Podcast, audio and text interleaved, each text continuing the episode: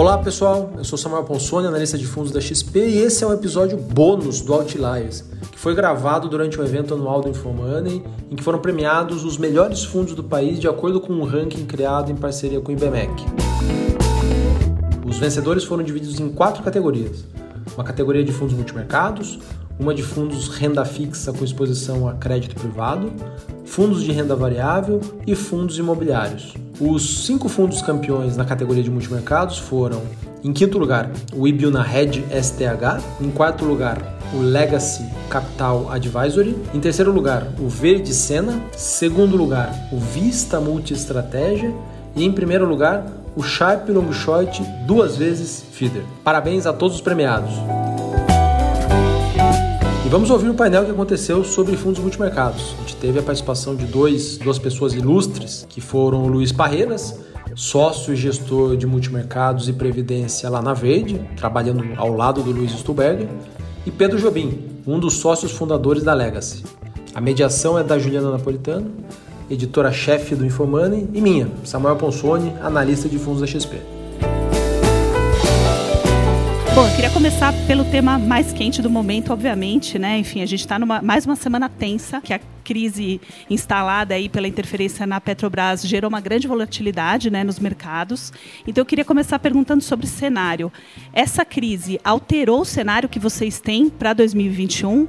Jobim, quer começar? Esse evento da Petrobras foi é, um evento marcante, né? O que acho que dá para dizer nesse momento é, é, que a empresa, a empresa embora tenha é, continuado, fez é, ao longo desse tempo todo um excelente trabalho, Castelo Branco vinha fazendo um, um, excelente trabalho, mas eu acho que vale a pena a gente comparar um pouco com o que aconteceu, por exemplo, quando o presidente Bolsonaro optou por remover o Joaquim Levy é, em 2019. Né? Acho que houve ali naquele momento um um estranhamento, é, ele não, nunca é, teve uma empatia com Joaquim Levy, substituiu Joaquim Levy e, sob o comando do Montesano, o banco vem sendo muito bem conduzido. A Petrobras é um pouco diferente, porque é uma empresa de economia mista, né? É, mais a metade do capital é, total da empresa está nas mãos do mercado. Ela é uma empresa que lida com um preço que afeta muito a sociedade, afeta a inflação, afeta categorias importantes. Então, não é a mesma coisa, mas quando o presidente diz que não é, tenciona intervir, é, ele pode estar dizendo é, uma coisa muito parecida com o que ele fez lá atrás. No limite, é uma prerrogativa do presidente dispor desse cargo e é, a empresa pode continuar sendo bem conduzida. Né? A gente, é claro, vai ter que esperar é, para ver o que vai acontecer. Será que a empresa vai operar sistematicamente com prejuízo, vai operar abaixo da paridade que o, o custo preço de oportunidade dela em relação ao petróleo em dólares lá fora sugere? Será que ela vai retomar projetos deficitários que foram objeto, inclusive, de má gestão no passado, que acabaram, é, nas circunstâncias, colocando a, Petrobras numa situação muito difícil? Não parece ser o caso. Né? Claro que o tempo é, é que vai dizer, mas, é, enfim, por mais traumática que esteja sendo essa essa troca, me parece que dá para dizer que o base case não é que a empresa vá ser objeto ou vai ser induzida a trabalhar de forma sistematicamente diferente do que ela vinha trabalhando. Claro, a gente vai ter que ver se o general Lula Silva vai ser aprovado, enfim, se os conselheiros vão permanecer, qual vai ser a diretoria, os primeiros pronunciamentos do general é, do novo presidente vão ser importantes, mas eu acho que, é, enfim, o tempo é que vai dizer se muda cenário. Assim, a gente está num cenário é, muito, muito delicado. Né? O cenário do Brasil, como eu costumo dizer, ele está, acho que a palavra é frágil. A gente tem um ambiente de fim da pandemia, a pandemia, embora aqui no Brasil ela esteja ainda um pouco atrasada em relação ao que está acontecendo lá fora, o processo de vacinação está um pouco mais lento, embora as doses estejam chegando, à medida que chegam, a comparação com lá fora é a mesma, né? A gente está vendo Estados Unidos, Inglaterra, Israel já com uma porcentagem grande da população vacinada e as hospitalizações, novos casos decrescendo muito rapidamente, então acho que é uma questão de tempo da gente ingressar nessa dinâmica. Então, o, o, o base case da economia ele continua sendo direcionado por isso, né? A alternativa a isso, que acho que alguns agentes de mercado estão se perguntando hoje, será que a gente vai entrar numa numa self-induced recession a lá governo do PT, como foi ali em 2015, 2016, que quando né, a, a, a ex-presidente solapou a confiança dos investidores é, e, do, e da estrutura de oferta do país, intervindo aí em diversos setores, né, não só petróleo, como energia, como vários outros, é, aí você poderia entrar realmente numa, numa self-industrial recession que a, a, essa altura no Brasil, né, depois da gente viver 2015, 2016 com queda de 3% de PIB, crescer 17, 18, 19, um pouco mais de 1%, né, 2020 cair aí em torno de 4% de novo, a gente não, não, não consegue mais aguentar uma, uma recessão desse tamanho. Então, esse é um cenário alternativo, plausível? Eu acho que é, mas ele ainda não é o base case. Então, a gente, claro, está, é, acompanhando os acontecimentos. Tem um outro ponto importante do cenário, que é a PEC fiscal, né, que está sendo encaminhada o Senado. O formato dela é um formato muito bom, né? os detalhes já foram conhecidos desde ontem, hoje foi divulgado aí o, o formato final. É uma outra componente de, de, de, cenário que, se aprovado, ele vai dar um marco fiscal para o país, que é uma coisa que o ministro Paulo Guedes luta há muito tempo, acho que é a coisa que ele mais quer fazer desde que entrou lá. E agora acho que é uma oportunidade quase única de fazer. E pela primeira vez ele tem, na verdade, um leverage na mão, que é a, a, o desejo dos políticos por uma, uma, uma prorrogação do auxílio. É um momento crucial e, para tentar resumir, é, altera o cenário. Eu acho que, é, fundamentalmente, a, a, o cenário ainda não está alterado. A gente vai trabalhar com mais inflação, depois acho que a gente pode falar sobre isso, mas são coisas que não têm a ver exatamente aí com, com esse desenvolvimento da Petrobras. Por mais traumático que isso tenha é, sido, né, acho que não, claro que não foi a melhor forma de fazer, do ponto de vista aí do mercado, do valor, a gente viu quanto que a empresa perdeu no valor do mercado, de sexta-feira, mas não altera ainda o cenário base do país. Só para resumir, o cenário continua sendo de um crescimento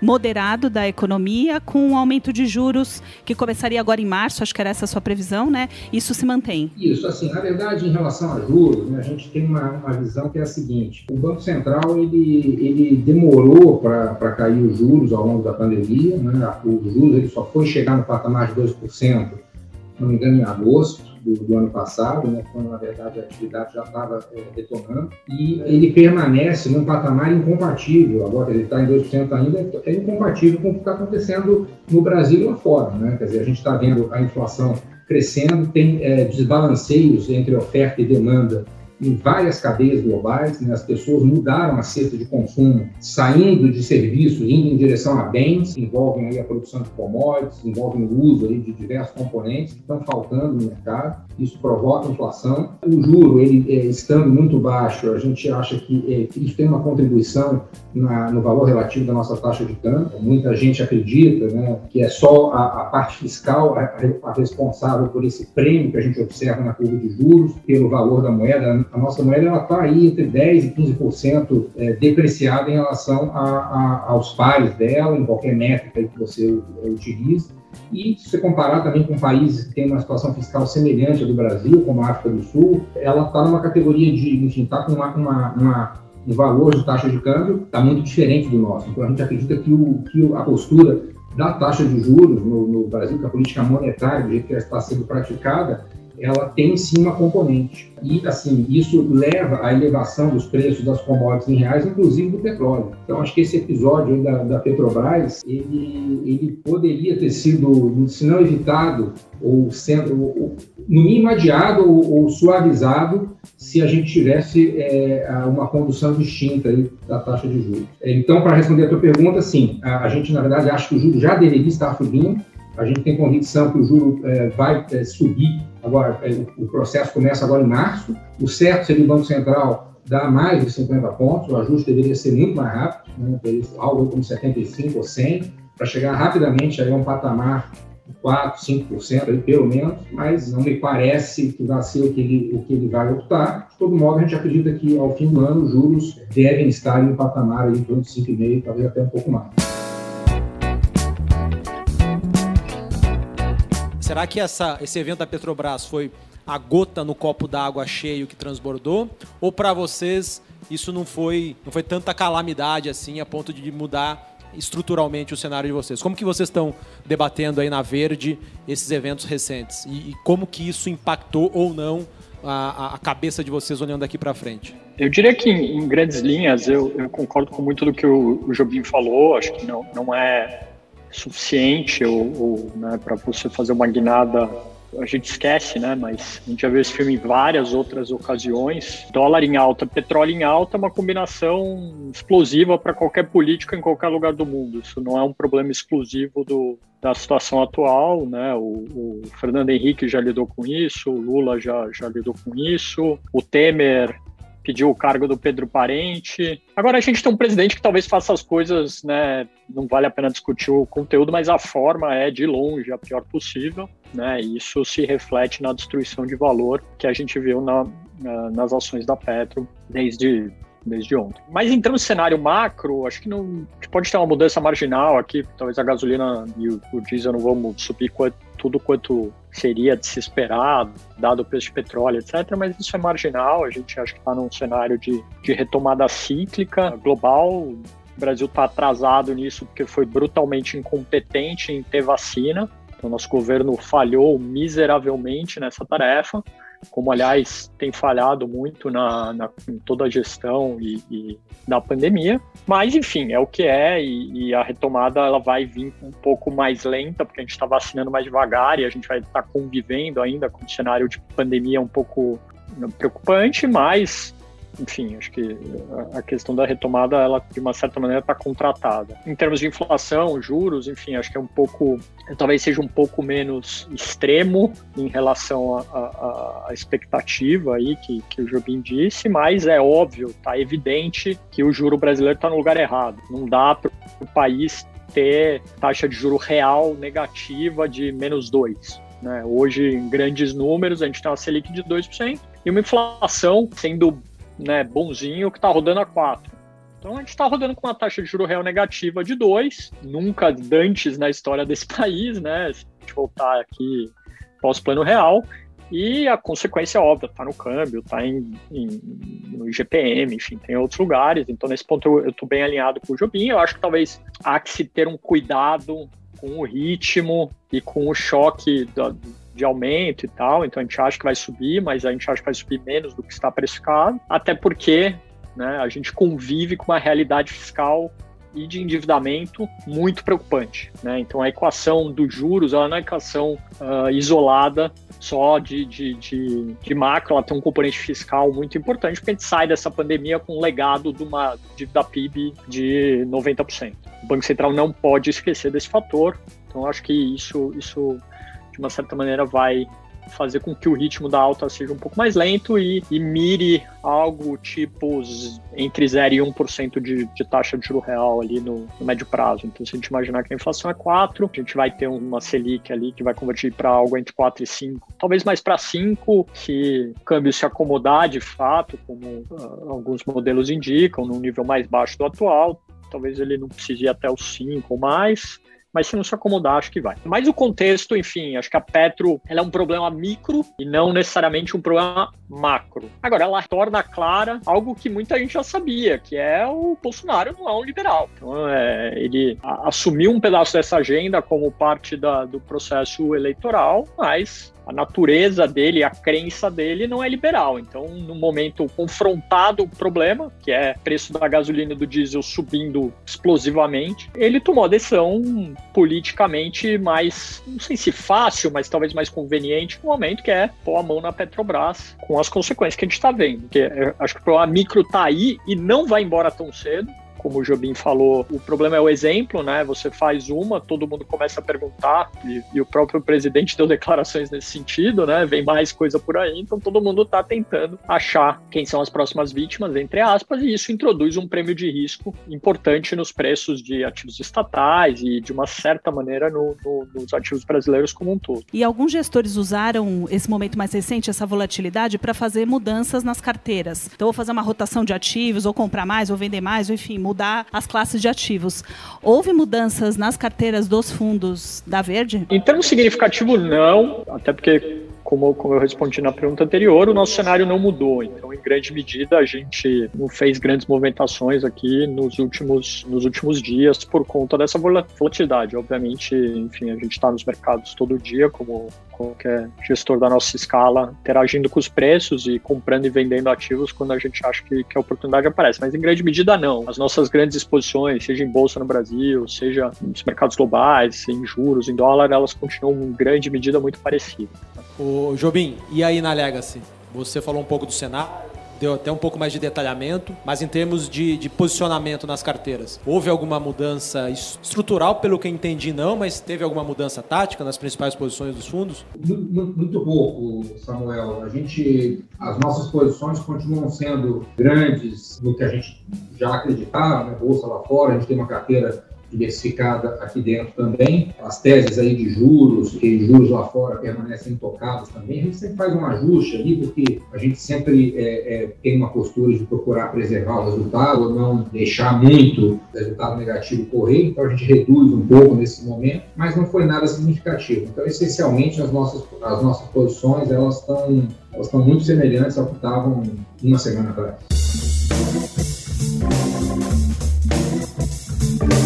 Jobim, você falou sobre perspectivas, né, de cenário macro. Eu queria saber também de perspectivas para a bolsa. Mudou alguma coisa por conta dessa crise recente da Petrobras? E como é que estão as exposições dos fundos da Legacy, dos fundos multimercado da Legacy em bolsa? A gente tem, é, uma carteira de bolsa Brasil que é bem diversificada. São empresas aí em diversos setores em que a, em que a gente faz uma pesquisa grande. É, enfim, tem setor de locação de automóveis, tem setor de saúde, tem alguns bancos, temos uma posição de, de Petrobras, parte está tá em opções, então ela acabou se reduzindo um pouco é, com, com, com, o que aconteceu. Assim, é, o cenário não mudando, a perspectiva das teses, ela permanece a mesma. Tentando elaborar um pouco essa, essa relação entre, entre bolsa e, e cenário, né? quer dizer, a gente tem sempre um contínuo, né? na verdade, na Alex, a gente sempre, de forma geral, acreditou na perspectiva de crescimento ao longo desse quadriênio, desde lá de 2019, né? veio a pandemia que, enfim, atingiu todo mundo, a gente está num processo aí de recuperação da credibilidade. Quer dizer, tem essa agenda fiscal e tem a agenda micro, né, a agenda de privatizações. A agenda fiscal, na verdade, ela poderia já ter avançado mais rapidamente é, durante o ano passado, mas a gente vê agora uma oportunidade, na verdade, dela avançar com mais rapidez, até você consolidando as, as duas, três PECs que estavam em tramitação para prover finalmente o marco fiscal que há tanto a gente gostaria, sob essa, essa possibilidade de alavancagem que a equipe econômica tem agora de haver a renovação do auxílio. Né? Então, assim, é, desde que esse marco ele permaneça intocado e não haja nenhuma, digamos assim, grosseria ou mudança assim, irrevogável é, de descredenciamento da equipe econômica, a gente continua com as teses e a bolsa ela deve continuar andando com o desconto que é, enfim, devido com relação à bolsa e múltiplos lá fora, pelo fato da gente ser um país com fragilidades fiscais que hoje são permanentes, né? por mais que essa PEC ela procure resolver o problema aí de os próximos cinco anos, digamos assim, a gente vai ter uma dívida PIB em, em torno de 90%, a gente vai crescer algo, isso tudo der certo, como vai 3,5% esse ano, né? Mas a gente não sabe o que nos reserva em 2022. Então, os descontos das, das, das companhias de varejo, das companhias estatais, é, das companhias de commodities, por estarem no Brasil, elas, esse desconto ele vai continuar. Então, a gente depende da continuidade do ciclo global e da manutenção de um norte mínimo de estabilidade aqui no Brasil. Dado esse norte mínimo, as teses micro, que a gente estuda e tem as posições, elas vão funcionando. Quer dizer, a gente teve, por exemplo, uma série de IPOs no, no, no Brasil esse ano, tem muita empresa boa que entrou no mercado, outras aí nem tanto, mas mal ou bem a gente está descobrindo, descobrindo não, né? o brasileiro acho que ele sempre teve essa, essa característica de empreendedor, mas é, a gente descobre aí bolsões de oportunidades com empresas que estão indo ao mercado em função das condições favoráveis fora, vamos ver se esse movimento vai continuar, né? porque as pessoas ficaram muito ressabiadas com o que aconteceu nesse fim de semana, e a gente tem que ver se esse movimento de troca do presidente da Petro vai ter continuidade ou não na Petro, e em outras empresas. Né? Teve um sinal bem positivo ao longo do dia de hoje, que foi o envio até a toque de caixa da MP, que capitaliza a Eletrobras e dilui a participação da União a um nível que ela perde o controle. Pelo que eu vi até agora há pouco, ia ser enviado é, na, no Diário Oficial extra ao longo do dia de hoje. Então, quer dizer, o governo, ele, até o presidente, ele tem um pouco essa característica. Ele, ele às vezes dá vazão ao, ao ímpeto dele, toma a decisão, como o Parreiras falou, da pior forma possível, gera uma perda de valor, uma destruição, mas dá sinais na direção contrária, reafirmou a, a posição do Paulo Guedes agora está, com esse norte mantido, as teses que a gente tem de bolsa, elas continuam aí. Claro que, assim, é, o Brasil é um país que merece esse desconto. A gente, tá, a gente levou vários, várias é, é facadas nas costas ao longo desse período. Né? O ano de 2020 é, ele foi assim, quer dizer, parecia que ia tudo bem, tudo bem. Foi um ano né, terrível, mas assim, a agenda local estava mais ou menos em linha ali até é, julho, agosto, de repente aquela confusão ali, agosto, setembro, nada andou, né? todo mundo achava que o ministro ia ser demitido, que tudo ia acabar, e não, quer dizer, a coisa ali está tá mais ou menos de pé. Então, assim, é, vai ser sempre com esse susto, sempre com esse desconto, mas é por isso que tem desconto, né? porque o país ele, ele oferece um risco macro é, que não é trivial e não vai desaparecer. Existe a chance de, enfim, disso tudo para o breve, né? quer dizer, se, por exemplo, se a PEC é, fiscal não avançar se, se, a, se esse comportamento do presidente se espalhar por outros setores, né, se eventualmente ele quiser realmente intervir na PEP. Então, isso tudo pode mudar e os descontos eles vão estar sempre, é, é, de certa forma, compatíveis com isso. Isso dá o sinal verde para que a gente continue estudando as teses né, de, de mercado local que a gente tem e continue alocando esses recursos na nossa carteira de bolsa. É, Parreiras, ainda sobre bolsa, é, na última carta aos investidores aí do Verde, vocês dizem que a bolsa tem condições de absorver um ciclo de alta dos juros, mas esse conforto não é ilimitado. Eu queria que você falasse um pouco sobre isso, assim, até quando que vai esse conforto e que vocês estariam otimistas com a bolsa?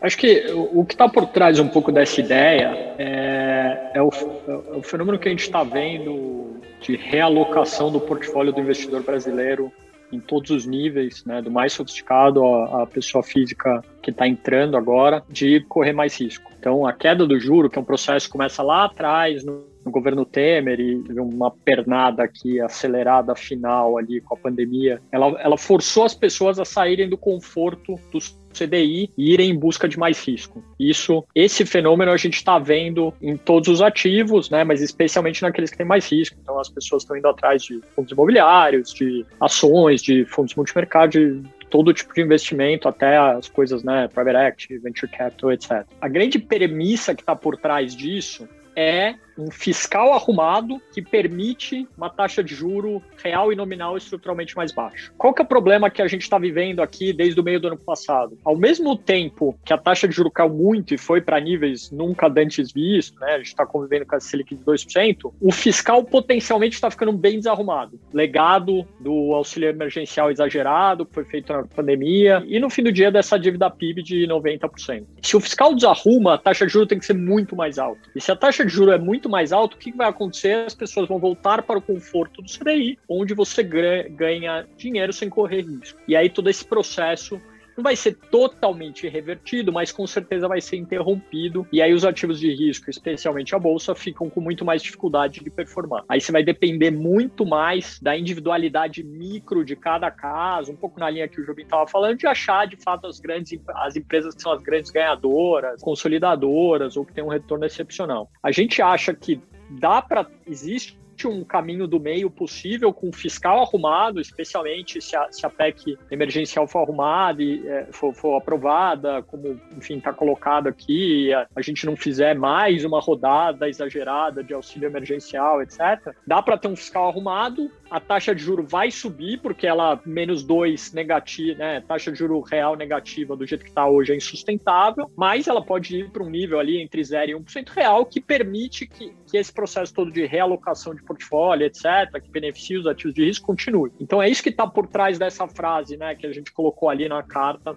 de que a bolsa é, aguenta até um certo nível. Agora, se o fiscal desarrumar muito mais e a gente for para uma trajetória divergente aqui de dívida PIB, a gente está falando de outro contexto de taxa de juro, outro contexto de prêmio de risco e, portanto, a bolsa não aguenta. Esse equilíbrio dinâmico que, que, envolve um componente macro, fiscal e de taxa de juro, mas que ele tem reflexo em todos os ativos de risco brasileiros. Né? Essa é a equação que a gente está tentando se equilibrar e, e, enfim, construir o portfólio. Até agora, a gente está confortável, é, a gente mantém posições em bolsa uh, importantes nos, nos, nossos fundos, a gente acha que dá para resolver. É, conduzir um fiscal que está mais complicado, mas tem arcabouço institucional, etc., para ser bem conduzido, e uma taxa de juro que volta para um nível ali real e nominal razoável. Não dois, mas não dez. Eu imagino que a gente vai ficar ali no cinco, cinco e pouco. E com isso, o mercado de ações toca a sua vida tranquilo, sem ter um grande problema de saída de dinheiro, etc. Né? Então, é, é, um pouco isso que está por trás daquilo que a gente escreveu e é o que tem balizado o jeito que a gente tem posicionado os portfólios nos últimos meses. Agora, pode ser que mude? Pode ser que mude. Se o fiscal desequilibrar muito mais, né, a gente passa um auxílio, o Congresso passa um auxílio emergencial, mas não faz nada das amarras fiscais necessárias que estão colocadas, das contrapartidas que têm sido colocadas, que estão aqui na, na, na PEC que foi mandada para o Senado hoje, que têm sido discutidas na mídia. Não faz isso, a equação fiscal fica complicada. Ou acha que dá para fazer, né, o governo e, e, o Congresso acham que dá para fazer auxílio emergencial ad eterno. Então, aí não tem equação fiscal que pare de pé e todos os ativos brasileiros, incluindo a bolsa, vão pagar o custo de um prêmio de risco muito mais alto. Né? Então, essa é um pouco como a gente está vendo essa situação hoje.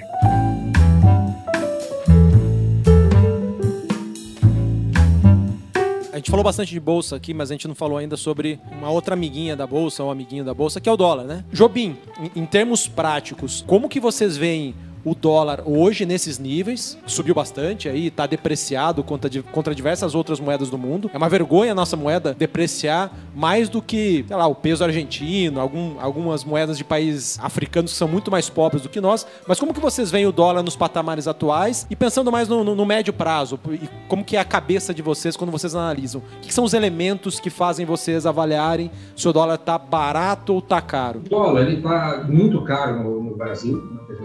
Né? Quando você fala caro, é que que não compensa comprar dólar, é isso? É, ele está muito depreciado em relação a qualquer parâmetro histórico, qualquer valuation, né, qualquer método de, de avaliação de fundamentos que você faça. Né? É, o Banco Central vai subir os juros, né? ele vai é, subir para um patamar pelo menos aí 5%. Então, a gente acredita que no curto prazo o real ele vai se apreciar, mas aí, pra, é, tentando pensar um pouco mais médio prazo, né, quer dizer, a aposta na moeda, a aposta, mas assim, o valor da moeda ele está ligado ao crescimento do país. Então, assim, a gente houve muita saída de capital do país ao longo dos anos aí de 2019, 2020, saiu muito capital. Saiu muito é, é, capital de portfólio, saiu investimento direto. Brasileiros estão, é, claro, com juros mais baixos, já a um ritmo significativo, colocam os seus recursos para trabalhar comprando ativos lá fora.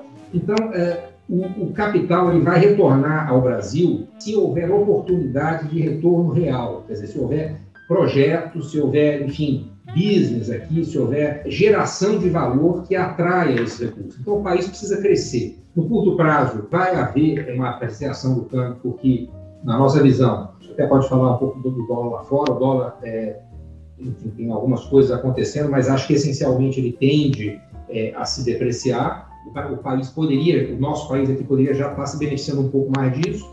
É, no curto prazo, está super caro o dólar, e a não ser que você acredite que o cenário base é diferente desse que, que eu e também o Parreiras colocaram, que ainda é de manutenção do marco fiscal e, eventualmente, é, de, isso vai gerar uma recuperação da confiança e vai fazer com que o país cresça, né? se você não tiver essa premissa, o dólar está barato. Tem o risco de, do Brasil virar Argentina, de eventualmente a gente partir para uma recessão, uma enfim, uma ruptura desse marco fiscal, intervenção em vários setores? Tem. Parece ainda baixo. Nesse sentido, ciclicamente o dólar está alto, ele vai se, o real vai se apreciar com o ciclo do Banco Central e é, o país crescendo, a gente pode ver é, a moeda trabalhando em patamares aí mais justos, né, que seria abaixo de 5. Eu vou dar uma resposta curta. Eu estou comprado em dólar já faz vários anos, eu continuo comprado, menor do que eu estava alguns meses atrás, especialmente por conta das considerações globais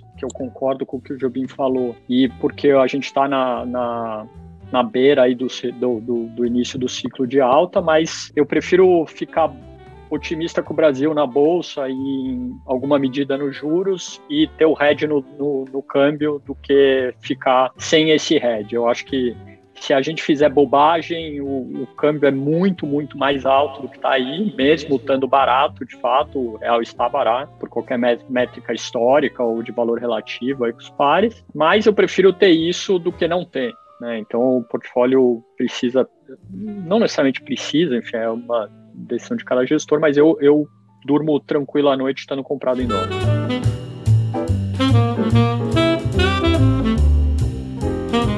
Queria agora, Jobim, Parreiras, que vocês fizessem um resumo para quem está assistindo, porque a gente falou muito de cenário, o que, que muda, o que, que não muda, mas como é que vocês estão posicionados? Quais são as principais posições dos fundos aí que foram premiados? Parreiras, quer começar? Começo, claro. É, bom, a gente tem, tem uma posição relevante em, em bolsa, a gente está comprado tanto aqui quanto lá fora. O Sena hoje tem aproximadamente 30% do fundo comprado em bolsa. Desses 30, 17 são no Brasil e 13 lá fora, com foco bastante grande nos Estados Unidos. A gente tem posições aqui uh, em NTNBs no mercado brasileiro, na parte diria intermediária da curva, achando que, um pouco na linha do que eu falei, a gente acha que o, o Banco Central vai normalizar o juro real para algo entre 0 e 1, um, mas o que está precificado na curva é muito mais que isso. Então a gente uh, gosta dessa posição já tem um, um tempo e, e, e continua, continuamos achando que, que vai funcionar mesmo aí entrando num ciclo de alta. Alguma proteção comprada aqui no dólar, como eu mencionei, em torno de 3% do fundo. A gente tem um livro de crédito grande entre Brasil e lá fora, quase 10% do fundo, e posições tomadas em juros globais, especialmente na Europa, em menor medida nos Estados Unidos, que dão algo mais uns, uns 20% do fundo ali no, nas taxas de juros um pouco mais longas e uma pequena posição aplicada em juros na China. Então é um portfólio com tem um driver de risco bem importante em bolsa, mais outros outros uh, riscos globais aí em juros, crédito e, e alguma coisa em moedas também. Só, só para traduzir aqui, tomado em juros quer dizer que você está apostando que os juros naqueles países vão subir e aplicados Perfeito. em juros você está apostando que os juros vão cair, correto? Perfeito. Perfeito. O, obrigado pela, pela tradução. A gente acaba sempre falando no, no Boa. na linguagem técnica aí, enfim, é, é, é sempre importante explicar isso aí. A gente acha só para contextualizar, retomada cíclica global, como eu falei, né, países vacinando e saindo aí da, da, quarentena, enfim, tendo uma aceleração de crescimento, com mais estímulo fiscal, como no caso dos Estados Unidos, então as taxas de juros de, uh, longas, na maioria das curvas ali, deveriam subir, então por isso a gente está tomado, né, apostando que elas vão subir, e a gente está aplicado na China como oposto, né, um pouco uma posição pequena, achando que vai cair lá porque vem de um nível já bastante alto. Jobim, quais são as principais posições aí nos fundos da Legacy hoje? Posições do, do fundo da Legacy, Samuel, elas permanecem muito semelhantes. Ela, hoje a gente tem uma posição em torno de 18% do fundo comprado em bolsa, é, bem equilibrado, metade no Brasil, metade lá fora carteira lá fora é bem diversificada geograficamente e setorialmente também, então ela envolve tanto uma parte mais de velho, de economia mais antiga, quanto uma parte de, de mais moderna, né, de, de, tecnologia. E aqui dentro são as teses aí que a gente já, já tem há bastante tempo. Então, é uma posição que está um pouco menor do que o que ela já foi, mas é uma posição, é, é talvez a mais importante posição do fundo. A nossa visão aqui é de que o dólar é, se enfraqueça, e aí acho que tem um pouco de, de você ver exatamente em que região. A gente sempre, já há bastante tempo que a gente carrega uma posição comprada em CNH, né, em Yuan, pelo fato de que a, a China e o entorno dela né, são países que né, a China cresceu 2,5% ano passado, vai crescer 8% esse ano. Ela hoje tem uma condição de absorver uma apreciação maior da sua moeda, porque ela consegue crescer via consumo, via absorção doméstica, não é algo aí que seja só baseado em exportação, muito embora a exportação ainda esteja indo muito bem, mesmo com a, com a apreciação aí da, da moeda. Tem, a gente aproveita oportunidades táticas aí de depreciação do dólar contra uma cesta de moeda G10 também, que tem a ver com o que está acontecendo no money market dos Estados Unidos, né? quer dizer, o fato do Tesouro utilizar agora, ir na direção de diminuir muito a posição da, da sua conta é, bancária no Fed, que pode fazer com que os juros curtíssimos lá nos Estados Unidos caiam, isso gera um pouco essa, essa pressão de desvalorização, é uma coisa mais tática, mas essencialmente a gente tem uma posição é, grande vendida em dólar com essa característica, um pouco mais tática no G10, um pouco mais estrutural nas moedas asiáticas. A gente acredita que a inflação global vai subir, a gente tem uma posição tomada em crédito, 10 anos, temos também em 30 anos. Não são posições grandes é, no, no, tamanho do fundo, mas elas compõem o portfólio. É, na parte de, juros de Brasil, a gente tem uma posição tomada em juros curtos, porque a gente acredita que o Banco Central, assim, ainda que ele não entregue a dinâmica da inflação, e tanto local quanto lá fora, vai sugerir que ele possa entregar mais do que hoje está apressado na curva curta de juros. Temos uma posição também que é um misto de flattening de B né, na, na, curva de juros real com inflação comprada. A gente acredita que, embora as implícitas estejam já mais altas, né, todas elas aí nessa faixa de pelo menos 4,30, algumas até mais altas, é, a gente acredita que elas possam trabalhar ainda mais altas. Então, a gente tem essa composição que é tomada no curto, comprado inflação ao longo da curva e alguma coisa é, de flattening nas Bs. Jobim, traduz é. pra gente aí no resumo de flattening, steepening, implícita para pessoa física que, que não é técnica. Vocês estão achando que, que é bom, por exemplo, a pessoa física que fosse olhar uma NTNB, né, o Tesouro IPCA, é, faria sentido comprar agora ou esperaria para comprar um pouco mais à frente? É melhor esperar um pouco. É melhor esperar um pouco e, na verdade, trabalhar com a expectativa de, de juros mais altos. Acho que, falar numa frase só, a gente trabalha com, com a perspectiva de juros mais altos, é, principalmente de inflação, mas pode ser um pouco via B também, principalmente a parte mais curta. Então, para simplificar, não é um bom momento, na nossa visão, de entrar é, nas Bs. É, até porque acho que a parte lá fora deve continuar abrindo e isso pressiona também é, a, a, estrutura de juros reais aqui. Certo? Só para complementar, a gente tem também uma posição aplicada em juros do México. A gente acredita que ele vai continuar caindo, embora seja uma posição menor em relação ao que a gente já teve.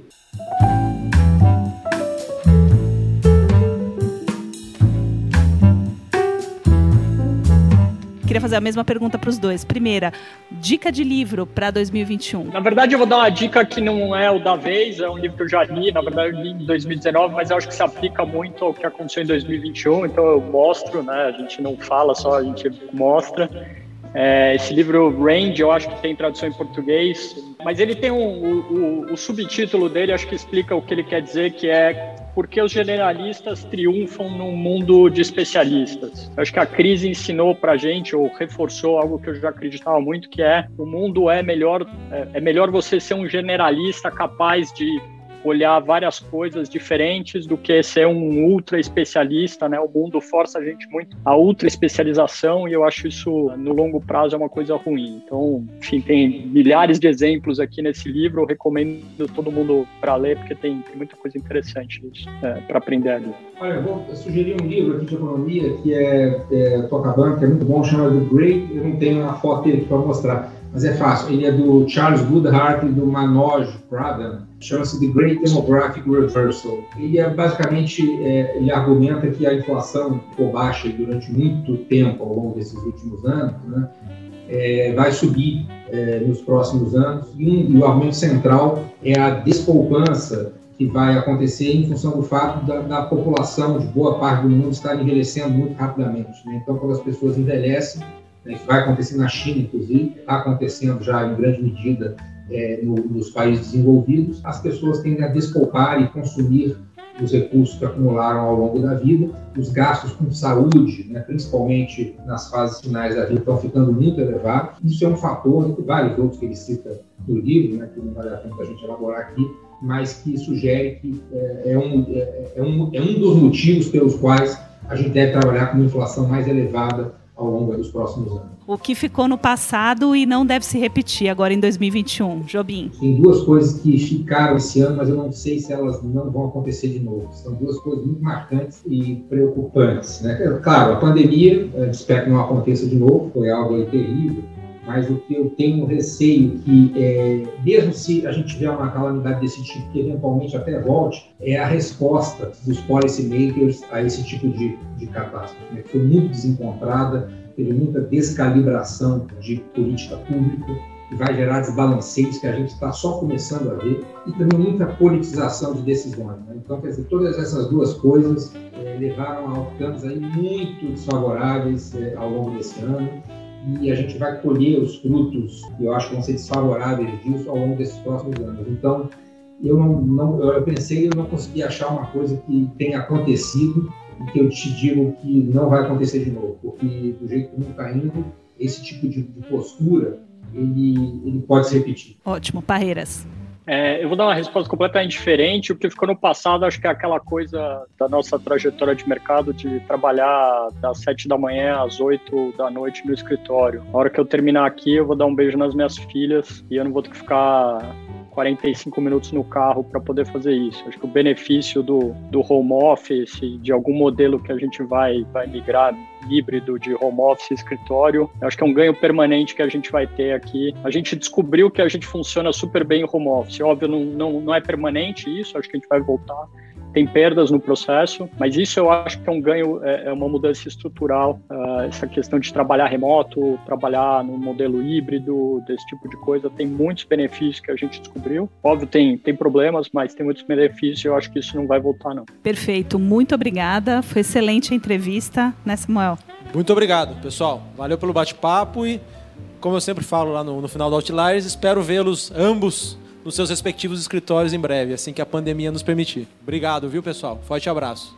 Samuel, Juliana, muito obrigado. Jobim, sempre um prazer aqui dividir com você. Prazer, Barreiras, foi um prazer como sempre. Obrigado, Juliana, obrigado, Samuel. Até a próxima. E esse foi o painel sobre fundos multimercados do evento Melhores Fundos, realizado pelo Infomoney. Continue acompanhando o Outliers nas principais plataformas de podcast do país. E se quiser saber tudo sobre o ranking Infomoney e BMEC dos melhores fundos, acompanhe o site e siga as redes sociais do Infomoney. Até a próxima. Tchau!